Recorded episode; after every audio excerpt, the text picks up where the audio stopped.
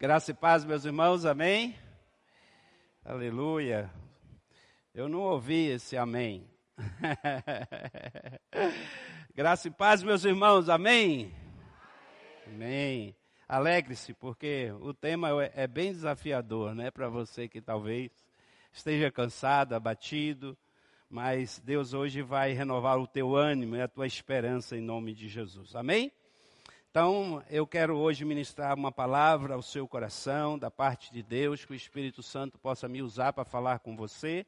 Não somente vocês que estão aqui, mas todos aqueles que assistirem em algum momento, que entrarem na nossa rede social, nas nossas plataformas, que o Espírito Santo esteja canalizando esta palavra de forma né, que possa causar o efeito necessário, é aquilo que Deus quer fazer em cada coração.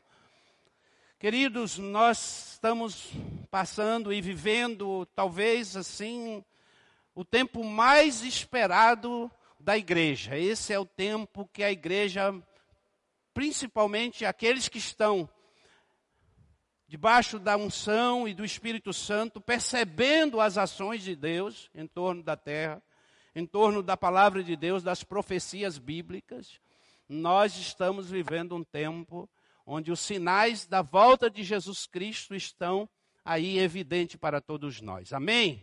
Isso alegra você? Isso alegra o seu coração? Como você está lidando com isso?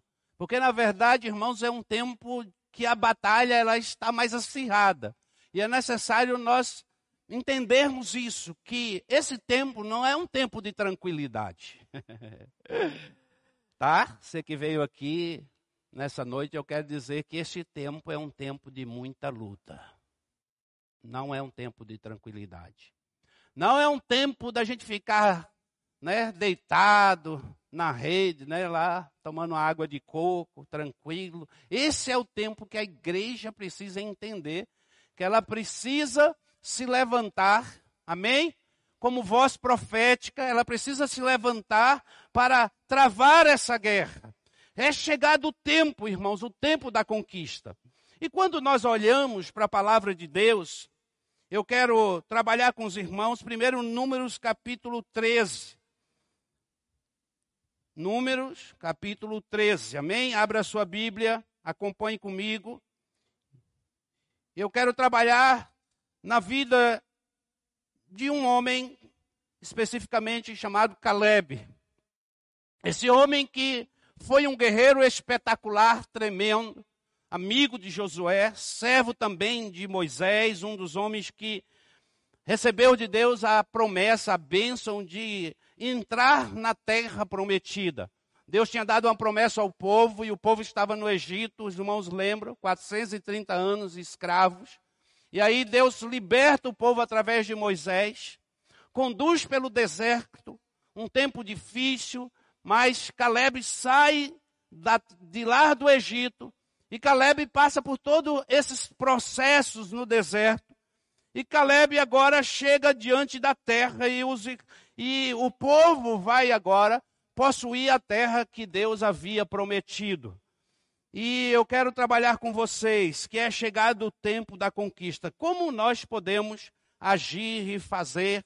Como eu preciso me posicionar para que eu possa conquistar em Deus a promessa de Deus sobre a minha vida? Todos nós temos promessas. Você tem promessa? Amém? A promessa de Deus sobre a tua vida? Você consegue colocar isso diante de Deus? Irmãos, a gente não pode esquecer disso. Amém? A gente não pode esquecer disso, que Deus tem uma promessa para mim. Às vezes as pessoas estão buscando a bênção financeira, estão buscando a cura, a restauração. Tudo isso faz parte de um trabalhar de Deus na nossa vida. Deus cura, Deus restaura, Deus vai trabalhar na minha vida financeira, vai me abençoar financeiramente. Mas a promessa de Deus é da nova Canaã. Amém? A promessa de Deus para você é a glória, é o céu, é aquilo que Deus separou, reservou para os santos, para a sua igreja. E ninguém vai entrar, irmãos, nessa terra sem conquista. Ninguém vai entrar se você não saber se posicionar como um verdadeiro guerreiro, servo de Deus, posicionado em Deus. Todos nós temos guerras, sim ou não? Todos nós travamos guerras. Todos nós. Não há ninguém aqui que não tenha luta. Mas você sabe qual é a grande diferença? Às vezes, de um para o outro, e nós vamos ver isso na vida de Caleb, é como eu me posiciono em meio à guerra. Você sabe que os verdadeiros soldados, eles não são formados em quartéis. Não, não são. Onde eles são formados, os verdadeiros soldados?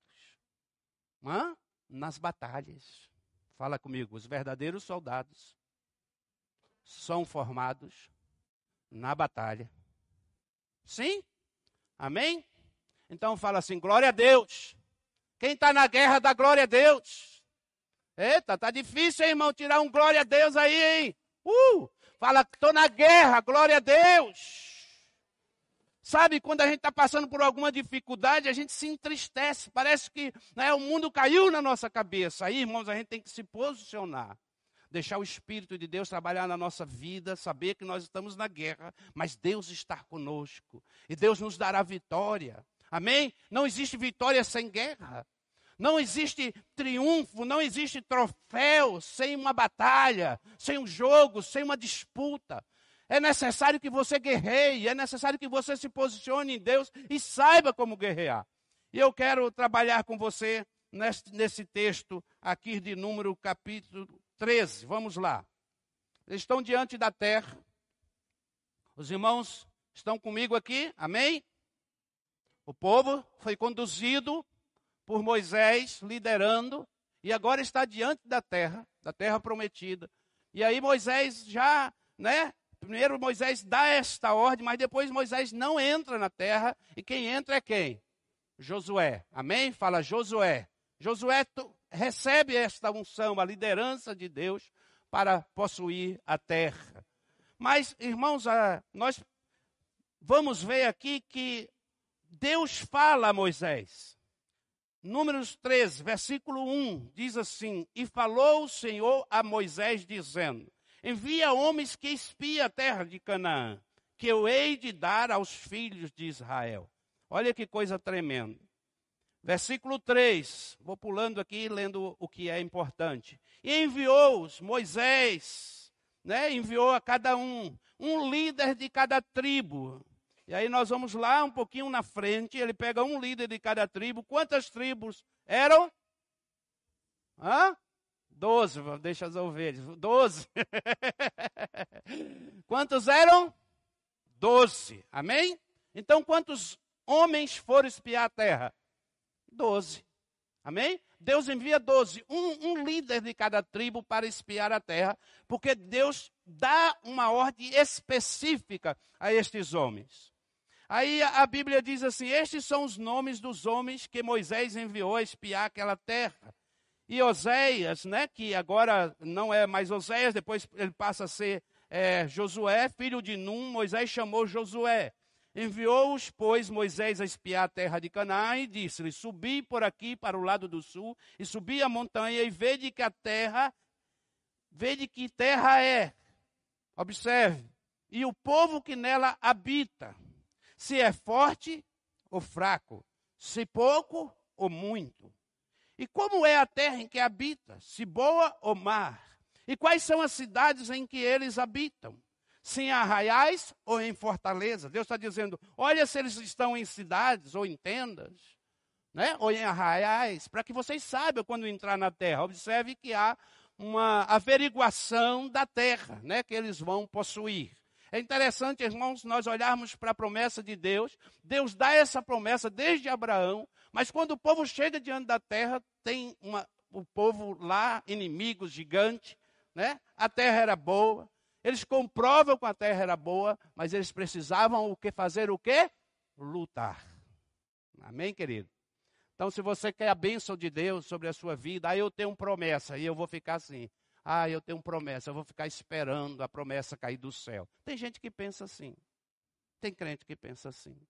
Infelizmente, tem pessoas que acham que Deus tem uma promessa sobre a vida dela, então ela não faz mais nada por aquilo. É o contrário, meu irmão. Quando nós temos uma palavra de Deus sobre a nossa vida, nós vamos lutar para que essa palavra se cumpra. Quando nós temos uma convicção que Deus me chamou para fazer tal coisa, eu vou ser forte, eu vou me posicionar em Deus, eu vou me esmerar para fazer aquilo que Deus me chamou para fazer. Meus amados irmãos, hoje o dia não foi fácil para mim, mas eu estou aqui porque eu sei que Deus me chamou para fazer o que eu estou fazendo ser boca de Deus para abençoar a tua vida, para tocar o teu coração através da palavra de Deus. No meio da guerra, irmãos, é que Deus prepara, forma os grandes homens, os grandes líderes. Assim foi com Josué e assim também foi com Caleb. E aí o Senhor diz: Olha, também como é, é a terra, se fértil ou estéril, se nela há árvores ou não, esforçai-vos e tomai do fruto da terra. E eram aqueles dias os dias das primícias das uvas. E assim subiram e espiaram a terra desde o deserto de Zim até Reob, a entrada de Ramate. E subiram para o lado do sul e vieram até Hebron. Aí ele vai colocando os termos. Versículo 23. Depois foram até o vale de Escol e dali cortaram um ramo de vide como um cacho de uvas, ao qual trouxeram dois homens sobre uma vara, como também das romãs e dos figos. Irmãos, eu imagino aqui Imagine você. Olha, do povo que sai do Egito, quem entra na terra? Depois só Josué e Caleb. Mas mesmo assim, esse povo passa 430 anos no Egito, escravos. Escravos. Eles chegam numa terra e essa promessa, lá em Deuteronômio capítulo 8, Deus vai falar dos frutos da terra. São sete frutos frutos lindos, maravilhosos, e quando eles começam a deslumbrar, quando eles enxergam esses frutos, eles ficam maravilhados. E olha o que a Bíblia relata sobre isso: o cacho de uva precisou de dois homens para carregar. Você acha que isso aqui não é verdade? Sim, claro, é verdade, irmãos. Uma terra fértil, uma terra que produzia figos enormes, uma terra que produzia romãs enormes. E eles começam a carregar e chamaram aquele lugar, por causa do cacho que dali cortaram os filhos de Israel de Escol, né? Não é Escol não, tá, irmãos? Essa aqui desce redonda. Chamaram aquele lugar de Escol por causa do cacho que dali cortaram os filhos de Israel. Aleluia, fala glória a Deus. Aí a Bíblia diz assim no versículo 25: E eles voltaram de espiar a terra ao fim de 40 dias. Eles passaram 40 dias espiando a terra. Olha que coisa interessante. Eles passam ali 40 anos no deserto e agora na terra Deus dá a ele um dia para cada ano, uma experiência de 40 anos para que eles 40 dias para que eles possam espiar a terra. Coisa tremenda, não é? E Deus está trabalhando na vida deles. E a Bíblia diz: e caminharam e vieram a Moisés e Arão e toda a congregação dos filhos de Israel no deserto de Parã, e deram-lhe notícia a eles, e toda a congregação mostraram o fruto da terra. Mostraram a todo mundo, cortaram, disseram: Fomos à terra que nos enviaste verdadeiramente, ou seja, é verdade. O que, é que eles estão dizendo? É verdade, a terra mana leite e mel. Amém? Ou seja, a promessa de Deus é verdadeira. Eles constataram que a promessa era verdadeira que aquilo que Deus havia falado a respeito da terra era verídico.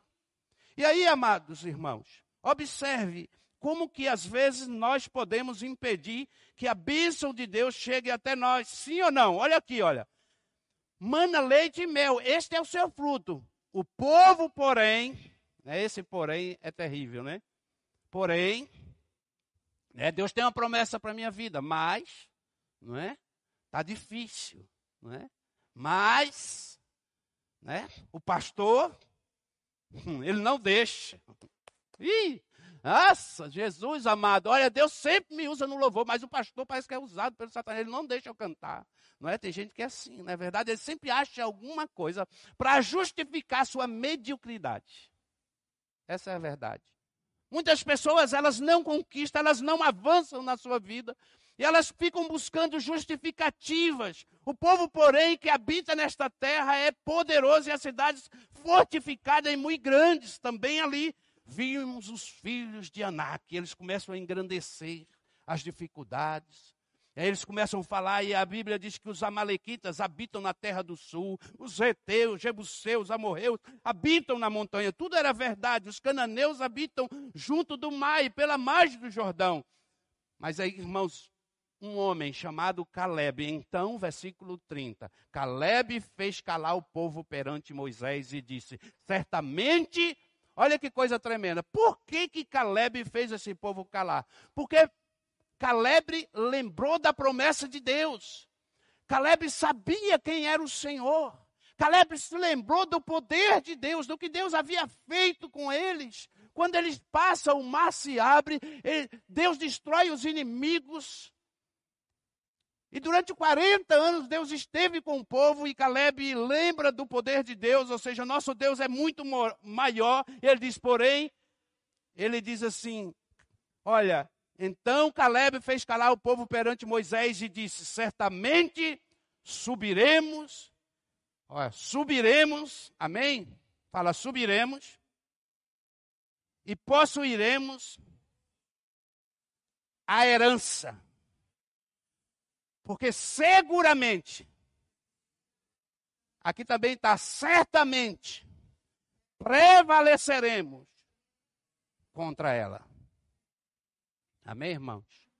São três afirmações de Caleb que ele ia herdar a terra e ele ia possuir a terra que Deus havia prometido. Dez homens começaram a trazer um relatório negativo. Desses doze homens, irmãos, só Josué e Caleb entrou na terra, porque os dez foram tomados por um espírito de covardia e de medo. Amados irmãos, às vezes nós precisamos cuidar do nosso coração para não imitarmos esses homens. Não ficarmos olhando as dificuldades, falando das dificuldades que nós temos, nesse tempo, não é verdade? A gente diz assim: olha, como está difícil pregar o Evangelho. Ah, como está difícil a igreja nesse tempo. A igreja, olha, o povo não quer mais nada com Deus. Irmãos, a gente tem frases que elas são para justificar aquilo que nós não estamos fazendo, que é pregar o Evangelho, falar de Jesus, testemunhar da fé. E a gente fica justificando com coisas que, na verdade, não tem sentido. O mesmo Deus que estava sobre Caleb sobre o seu povo é o mesmo Deus de hoje que está sobre a nossa vida. Amém, amados? Deus tem poder para cumprir a sua promessa sobre a vida da sua igreja, sobre a sua vida, sobre a minha vida. Deus é poderoso. Aqui no capítulo 14, observe que coisa que tremenda que está acontecendo. Olha o que acontece, irmãos quando você dá ouvido a esse tipo de gente. E dirão aos moradores desta terra, os quais ouviram que tu, ó Senhor, estás no meio deste povo. Que face a face, ó Senhor, lhes aparece, que tua nuvem está sobre ele, que vais adiante dele numa coluna de, nu de nuvem de dia, numa coluna de fogo de noite. O homem se posiciona, e se matares este povo como um só homem, então as nações que antes ouviram a tua fama falarão, dizendo: Moisés intercedendo, irmãos, pelo povo. Porque, na verdade, esse povo, irmãos, eles começaram a reclamar tanto que a Bíblia diz, irmãos, que o povo começa a chorar. Versículo 1, 14 1. Então toda a congregação levantou a sua voz e o povo chorou naquela noite. E todos os filhos de Israel murmuravam contra Moisés e contra Arão, e toda a congregação lhe disse: Quem dera tivesses morrido na terra do Egito, ou quem dera tivesses morrido neste deserto. E por que o Senhor nos traz a esta terra? Para cairmos a espada? Para que nossas mulheres, nossas crianças sejam por presa? Não seria melhor voltarmos ao Egito? Olha o que acontece com esse povo. Eles começam a olhar para trás, para o seu passado. Eles começam a desejar voltar. E a Bíblia diz que quando eles veem o gigante, olham para o gigante, eles começam a se enxergar como gafanhotos. Ou seja, nós somos pequenos demais para conquistar esta terra. Mas Caleb, irmão, ele se posiciona em Deus. E aí eu quero ler outro texto com os irmãos, que é Josué capítulo 14, versículos 6 a 11. Bem rapidinho, Josué 14. Amém? Josué 14, versículos 6 a 11. Então os filhos de Judá chegaram a Josué em Gilgal e Caleb, filho de Jefoné, Quenezeu, lhe disse: Observe aqui, irmãos, Caleb, filho de Jefoné, o Quenezeu. Que coisa interessante, Caleb não era do povo de Israel. Sabia disso? é. Não era. Israelita. Provavelmente a sua esposa era israelita. Depois ele começa a liderar, e aqui, olha, a Bíblia diz aqui: Tu sabes que o Senhor falou a Moisés, homem de Deus, em Cades Barneia, por causa de mim de ti. 40 anos tinha eu quando Moisés, servo do Senhor, me enviou de Cades Barneia a espiar a terra. Já tinha passado-se 40 anos. E trouxe a resposta como sentia no meu coração. Mas meus irmãos que subiram comigo fizeram derreter o coração do povo. Eu, porém, olha, eu, porém, perseverei. Fala assim, eu perseverei. Aleluia. Fala eu perseverei. Eu perseverei em seguir ao Senhor, meu Deus. Irmãos, as pessoas do seu lado, as pessoas que você está vendo, podem desistir, mas você não pode desistir. Você não pode desistir. Entenda isso, amados irmãos, e sempre é tempo da gente voltar para o Senhor, da gente se posicionar em Deus. Sempre é tempo da gente tomar uma decisão, não se deixe levar pelo pessimismo das pessoas. Eu sei um tempo que muitas vozes soarão nos nossos ouvidos para nos tirar da promessa, da bênção de Deus. E você não pode dar ouvido a essas vozes. Eu quero te dizer uma coisa, entenda isso. Então Moisés naquele dia jurou, dizendo: Certamente a terra que pisou o teu pé será tua e teus filhos em herança perpetuamente, pois perseveraste em seguir ao Senhor meu Deus. E agora eis que o Senhor me conservou em vida, como disse. 45 anos são passados desde que o Senhor falou esta palavra a Moisés, andando Israel ainda no deserto. E agora eis que hoje tenho já 85 anos. Com 85 anos, esse homem está diante do lugar mais difícil para conquistar dentro da terra de Canaã. E ele escolheu o lugar mais difícil. Ele disse: Não, eu quero Hebron, que é o lugar onde os gigantes estão. E ali, com 85 anos, Caleb vai para a sua batalha final para estabelecer seu povo. E ele conquista aquela terra e se estabelece ali. Glória a Deus, irmãos. Amém? Caleb era um homem de fé. Caleb era um conquistador. E nós vamos observar aqui, irmãos, na vida de Caleb, o que eu posso aprender com Caleb, esse filho de Jefoné. Esse homem que nem da tribo de Israel era, nem fazia parte, mas ele, por casar com uma moça judia, né? Isso está em Gênesis capítulo 15, 19. Também em Números 32, 2 vai falar sobre isso. Caleb pertenceu à tribo de Judá. E aí, irmãos, isso os historiadores falam, talvez por sua esposa. Os amalequitas deviam ser destruídos, mas havia ali o povo que havia uma aliança, mesmo não sendo judeu, com o povo de Israel. E deles saíram este homem forte e corajoso, que chama-se Caleb. O que quer dizer Caleb? Você sabia disso? Você sabe o que quer dizer Caleb? A tradução de Caleb quer dizer fiel como um cão. Ih, fiel como um cão. Como um cão de guerra, fiel, que está ali, presente. Se você observar na história bíblica, Caleb não sai do lado de Josué em nenhum momento, sempre na guerra, lutando, defendia seu líder, fiel a Deus, fiel à sua espada e fiel aos seus princípios. Você não vê nada sobre a vida de Caleb que pudesse que a gente possa aqui falar alguma coisa que Caleb fez que desaprova o seu caráter ou a sua vida. Um homem íntegro, fiel a Deus. Então eu acredito que todos nós podemos aprender um pouco com Caleb. Primeiro princípio que eu aprendo com Caleb é que Caleb não deixou o tempo apagar a promessa de Deus em sua vida. Fala comigo, Caleb. Não deixou o tempo apagar a promessa de Deus em sua vida. Quanto tempo você serve ao Senhor? Né? Quanto tempo que você serve a Deus? Meus amados irmãos, a vida cristã é uma carreira. A vida cristã ela não é, como eu disse no início, uma vida tranquila, mas sossegada, mas é uma vida de batalha constante. Mas graças ao nosso Deus, nós temos um general que é Cristo. Ele está à frente da batalha, ele é o nosso general. Amém? Você tem Cristo como seu general? Ele que está à frente da tua guerra, ele que é o teu líder.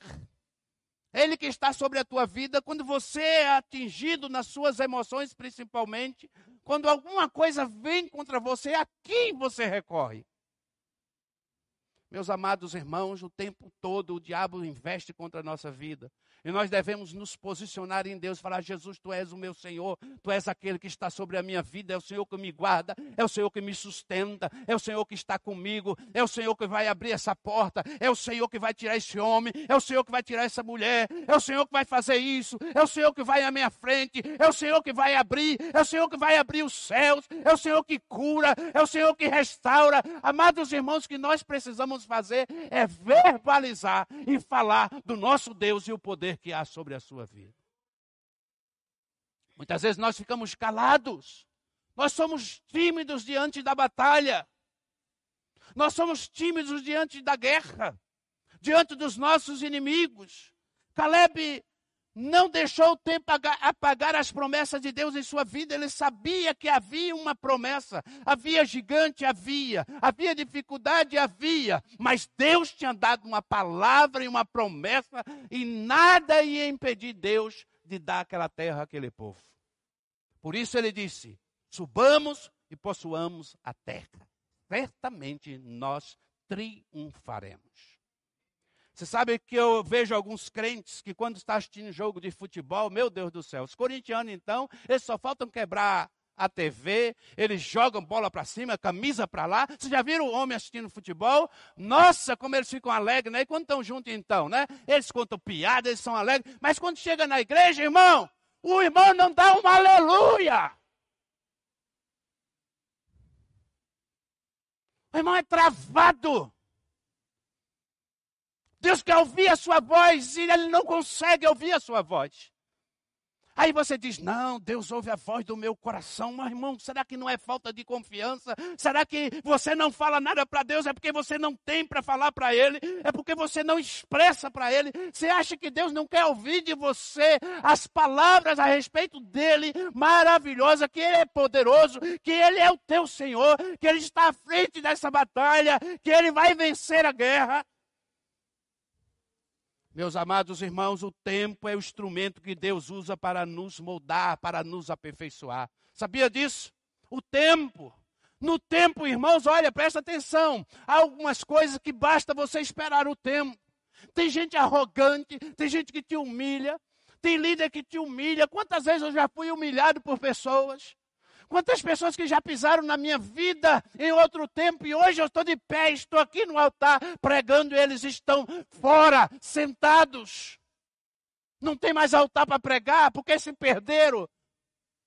Quantas pessoas que pisam em você, que pisaram em você, e você olha para a vida dele está arrasado, porque o tempo foi moldando você. Você precisa aprender a lidar com os ataques sobre a sua vida. Se você saber se posicionar, ele pode lançar seta contra a tua vida, mas você vai estar posicionado em Deus e isso não vai atingir o teu coração. Você precisa guardar o teu coração, irmão, e aí o inimigo vai ser envergonhado, porque ele não não vai destruir aquilo que Deus plantou na tua vida. Ele não vai destruir a tua fé. Ele não vai destruir a tua esperança. Hebreus 10, 23 diz: guardemos firme a confissão da esperança, sem vacilar, pois quem fez a promessa é fiel. Uh, glória a Deus. Segundo lugar, Caleb não julgou a promessa de Deus tardia. Ele não ficou julgando a, a, promessa de Deus tardia, ou seja, ah, Caleb não foi questionar a demora para a promessa de Deus se cumprir. Depois de 45 anos, ele se lembrava das promessas de Deus em sua vida como se fosse hoje e agora. A palavra de Deus, eu li para vocês, ele falando sobre aquilo que ele tinha ouvido de Moisés durante o deserto, a peregrinação. Quantas vezes Moisés afirmou aquele povo: há uma promessa de Deus para vocês, não desista, persevere. Persevere. Mas, irmãos, havia uma diferença muito grande entre o povo que saiu do Egito e o povo que entrou. Você sabia que o povo que entrou no deserto, que entrou na terra, eh, são os filhos do deserto? Foi o povo que nasceu no deserto, nasceu na dificuldade. São, foi o povo que passou, a maioria deles nasceram ali mesmo. A maioria foram criados na dificuldade. Eles sabiam que era dificuldade. Eram valentes, porque o próprio tempo, a própria dificuldade forma a gente. Meus queridos, ah, eu tenho passado por luta. Glória a Deus. Sabe por quê? Porque Deus está preparando você para algo grande. Deus nunca vai entregar algo para você se você não estiver preparado. Deus nunca vai dar a você algo que você não consiga dominar. E primeira coisa que você precisa fazer é dominar a si mesmo. Dominar o seu coração quando você tiver pensamentos, quando você tiver sentimentos, julgando a promessa de Deus tardia. Ah, Deus, o Senhor está demorando. Deus vai estar trabalhando na sua vida e no seu coração e modando você. Segundo Pedro, capítulo 3, versículo 9 diz: Senhor, não retarda a sua promessa, ainda que alguns a tenham por tardia. Tem alguns que têm por tardia. Terceiro lugar que eu aprendo: Caleb não deixou o tempo envelhecer o seu espírito jovem. Uh! Não deixou. Sabia? Sabia que tem gente novo que é igual velho? Você já viu gente nova que é igual velho? É, conheço um monte. O cara é novo, novo, mas é pior do que velho. Ele é crítico, ele, ele não se alegra, ele não brinca, ele não se diverte. Pior que velho. A pessoa já passou da idade, está lá, né? Eu sei, irmãos. Assim, é, é, mas não é porque. É, aí, mas é, é uma atitude. Tá, observe aqui. Eu estou falando do espírito. Tá? Estou falando de idade. Porque eu posso ter, por exemplo, eu já estou para lá de Bagdá, né? Já passei a metade. Não sou mais nenhum jovenzinho. Mas eu tenho certeza que vocês vão ver meus cabelos brancos e vai ver o mesmo Rildo sorrindo, alegre, brincando e feliz. Tá? Eu tenho certeza disso. Se você for envelhecendo, se for ficando amargo, quero te dizer, deixa Deus trabalhar no teu espírito, porque o teu espírito não pode envelhecer. Tem gente que o tempo vai passando, ele vai ficando amargo, vai ficando duro de coração, ele não se relaciona mais. A esposa quer sair, ele diz: Ai, eu não, eu quero ficar aqui em casa. Ai, eu quero ficar no sofá. Aí o cara começa a assistir novela, o cara começa a assistir aqueles filmes, Chaves, não sei o que mais lá, não é? Até odeio o Cris, ele assiste. Meu Deus do céu, irmão, para com isso, não é? A gente vai ficando assim, meio velho, irmão. A irmã também, né? As irmãs. Vamos chegar ao rei nas irmãs? É, as irmãs. Os irmãos estão tá alegres, felizes, aquele irmãozinho, né, irmão? Olha, irmão, irmão tem um espírito jovem. Né? Os irmãos estão aqui de idade, todos aqui têm um espírito jovem, que eu convivo com eles aqui quando termino o culto, eles me abraçam, alegres, felizes, irmão Zé lá na porta, que homem alegre, feliz. Quando a gente chega aqui na igreja, encontra o irmão Zé, se você está triste, ele te alegra na hora. É. O irmão Zé tem um espírito jovem, mais do que muito jovem que está aqui. Os adolescentes de hoje, eles passam mal educados, nem olham na sua cara, não dá um bom dia, não dá uma boa noite, não brinca com ninguém, só vive emburrado, de mal com a vida. Meu Jesus amado. Jesus. Não fala com os pais, não brinca mais. É. Aí de vez em quando você estava assim, ó, eles estão assim no celular, sozinho, lá no meio da rua. E você fala, será o que é está acontecendo, gente? Né? É, eles só, só brincam virtualmente. Espírito jovem. Caleb não deixou o tempo envelhecer seu espírito jovem.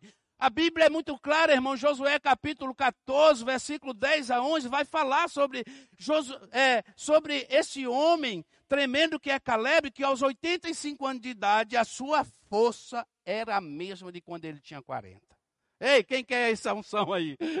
Recebe, Gil. Uh, uh glória. Recebe, irmã Sofia. Para não ficar de fora, né? Tem que os dois receber junto, né? Essa unção de Caleb. Quem quer unção de Caleb aí sobre a sua vida? Ué, não quer não? Não quer não? Eu quero, Senhor, me dar unção de Caleb. Minhas pernas já não estão aguentando mais. Irmão, hoje aconteceu uma coisa comigo terrível. De manhã cedo eu estava vindo para cá e é, sempre eu venho no horário de fluxo, né? Para que eu chego aqui às 8 horas. E muito carro ali na Avenida Paraná. Quando chega ali na Miguel Rossafo, uma mulher. Meu, irmãos, eu vou falar aqui mesmo. Eu fiquei hoje muito triste. Porque uma mulher com. Ela tem deficiência visual e ela com aquele bastão e ela ia passar na faixa. Irmãos, uma mulher dirigindo, quase passou por cima da mulher. O outro veio, buzinou para a mulher. Eu falei: é possível que esses caras não estão vendo que essa mulher tem deficiência visual.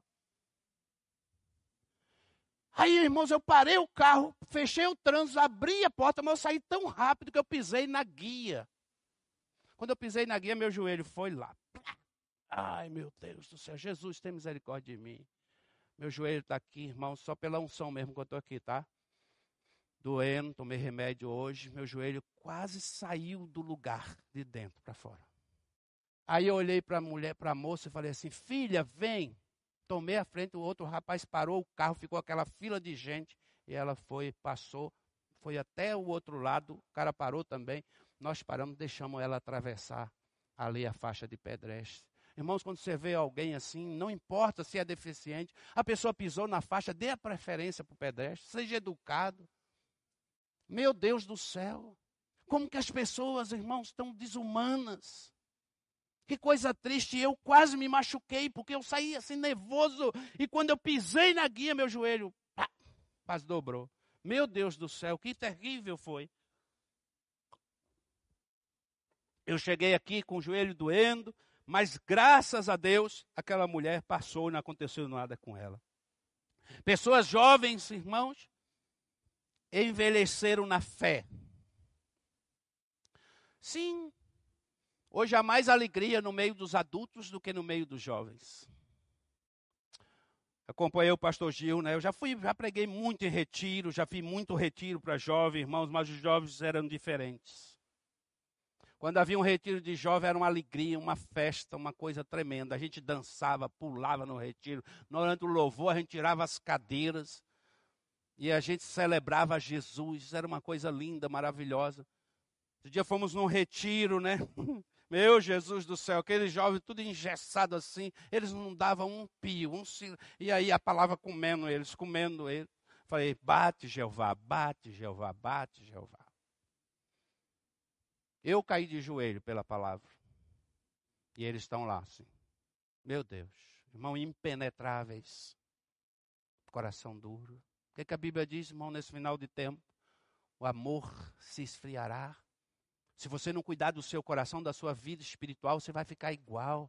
Nós ficamos iguais, irmãos.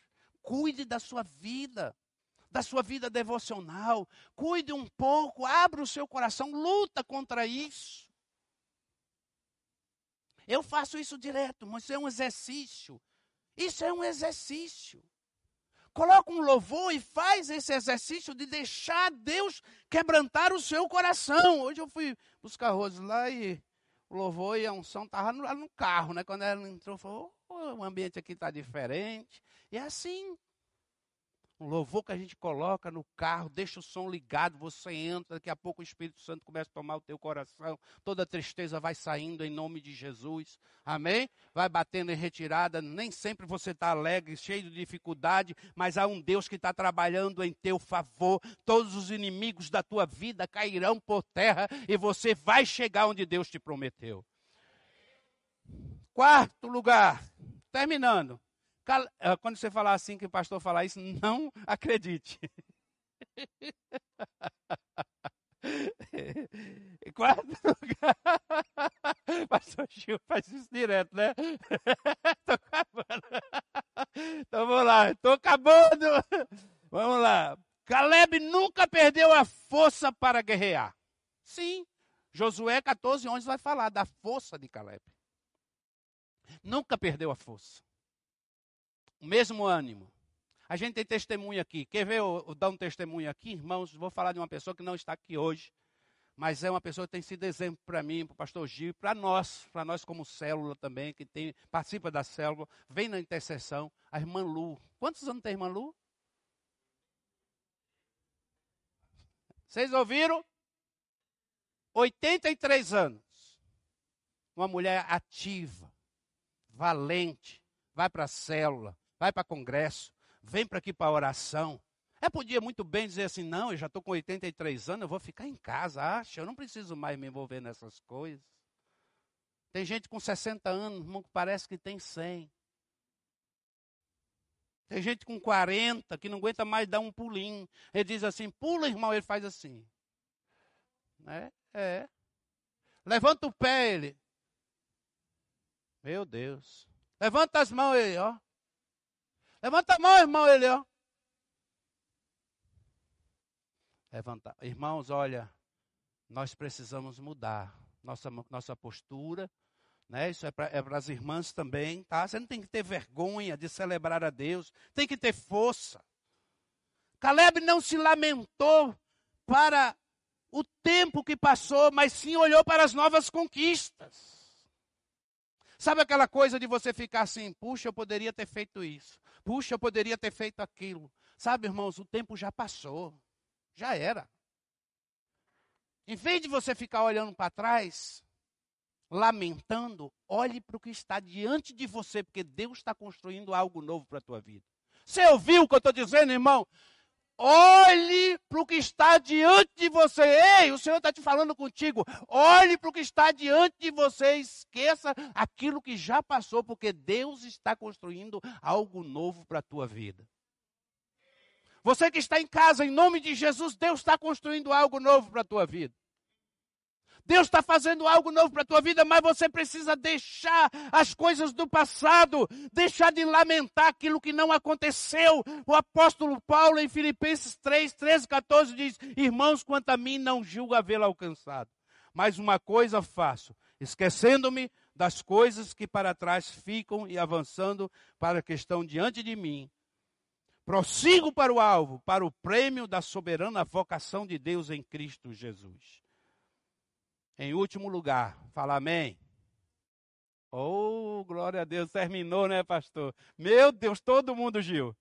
Falei amém, pensei que os irmãos iam ficar quietos, todo mundo amém, todo mundo querendo ir embora.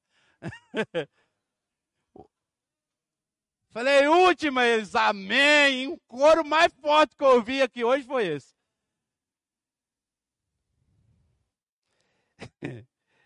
eu, eu gosto que vocês são sinceros. É. Caleb, Caleb sabia que a vitória vem de Deus, mas era ele que tinha que erguer-se para batalhar. Não fique pensando, irmão, que Deus vai prosperar a tua vida, se você ficar tranquilão. Não fique pensando que, ah, eu quero que a minha célula cresça. Ah, eu quero que. Irmãos, como que a gente quer? Ah, eu quero que Deus me abençoe financeiramente e você não trabalha, não faz nada, não se envolve, não busca. Eu quero que a minha vida mude. Você não lê Bíblia, não ora, não coloca em prática aquilo que você ouve aqui do púlpito, que o teu pastor te ensina, ministra na tua vida. Irmão, não tem crescimento sem luta. Não existe. Não existe crescimento sem luta. Se você quer conquistar alguma coisa, você precisa lutar. No mínimo, você tem que fazer é prantear diante de Deus e dobrar o seu joelho e chorar diante dele, e chorar no altar.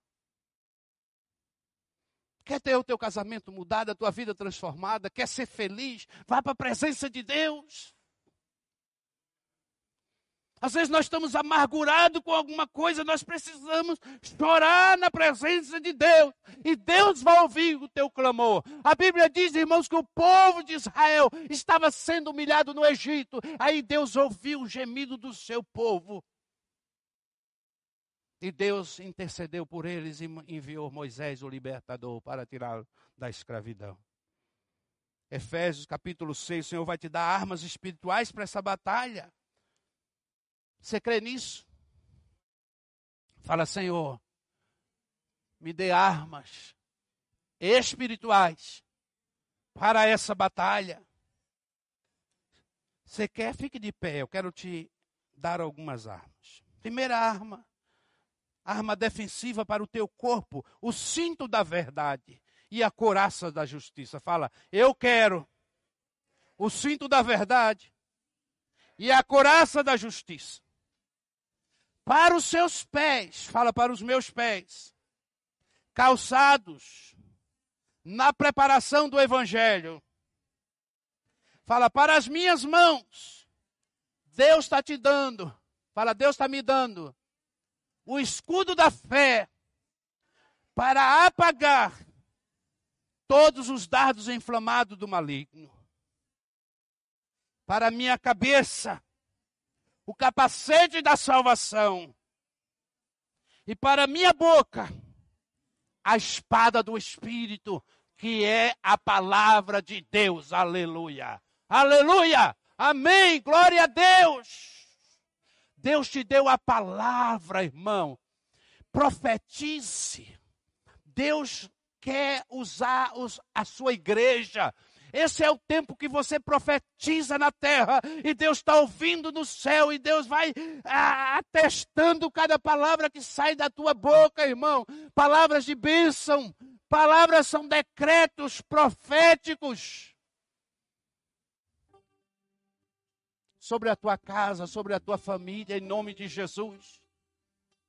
Oh, glória, aleluia! Oh, Deus! Deus está mexendo com a nossa estrutura.